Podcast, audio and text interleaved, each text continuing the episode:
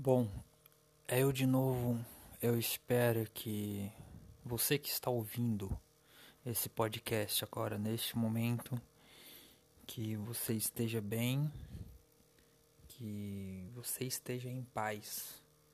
Mas se caso não tiver, eu quero que você saiba que eu entendo perfeitamente e que tem momentos na minha vida, minha, Tiago, que eu passo por situações ruins que eu demoro, sabe, a entender tudo o que está acontecendo, a entender tudo que eu estou vivendo naquele momento. É, que eu demoro um pouco, às vezes, dependendo da situação, a entender o processo daquela dor, o processo daquela angústia, o processo de toda aquela situação que está à minha volta.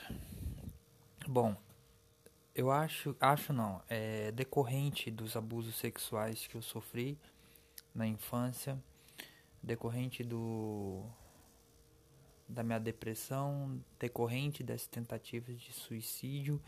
Em muitos casos isso pode ser decorrente também da minha insônia, que eu vou falar em um episódio mais para frente. Mas vamos lá, é, eu adquiri com o tempo crise de ansiedade. E foi ficando cada vez mais intenso, sabe? Cada vez mais forte. Já fui parar em UPA três vezes, tendo que tomar diazepam na, veia.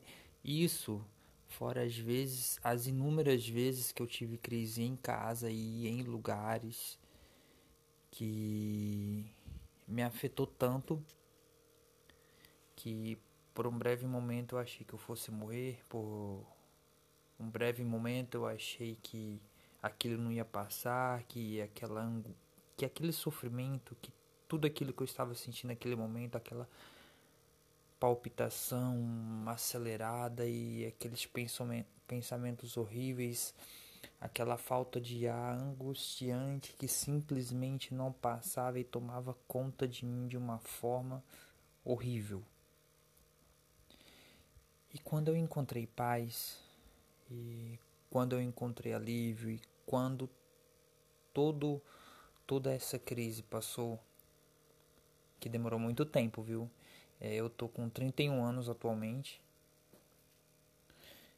E eu não recordo muito bem a última vez que eu tive crise de ansiedade, mas foi esse ano, né? No ano que eu estou gravando esse episódio. Agora nós estamos no ano de 2019, então foi ainda esse ano. Mas em 2015 eu lembro que eu fui parar na UPA três vezes por conta da minha crise, né? Que eu até mencionei alguns minutos atrás que eu tive que tomar diazepam na veia e tudo mais. E eu já tive inúmeras crises que eu não fui na UPA, mas eu passei muito mal. Que me faltou ar, que eu não estava conseguindo respirar direito, que me vinha um pensamento ruim e de repente aquela crise começava. E é tudo decorrente das três tentativas de suicídio e é tudo decorrente das da depressão, dos abusos sexuais que eu sofri lá, lá atrás, da insônia que eu vou gravar um episódio mais para frente. Eu tô falando tudo isso porque você não precisa se sentir sozinho ou sozinha, você não tem que se sentir envergonhada ou envergonhado por estar sofrendo de crise, por estar sofrendo de crise de ansiedade, mesmo que você não tenha certeza de que é uma crise ou da crise que você está passando, ou do problema que você está passando, você tem que acreditar e precisa acreditar e precisa saber que você não está sozinho ou sozinha. Tem alguém que torce por você, mesmo que você não veja, ou mesmo que você não sinta.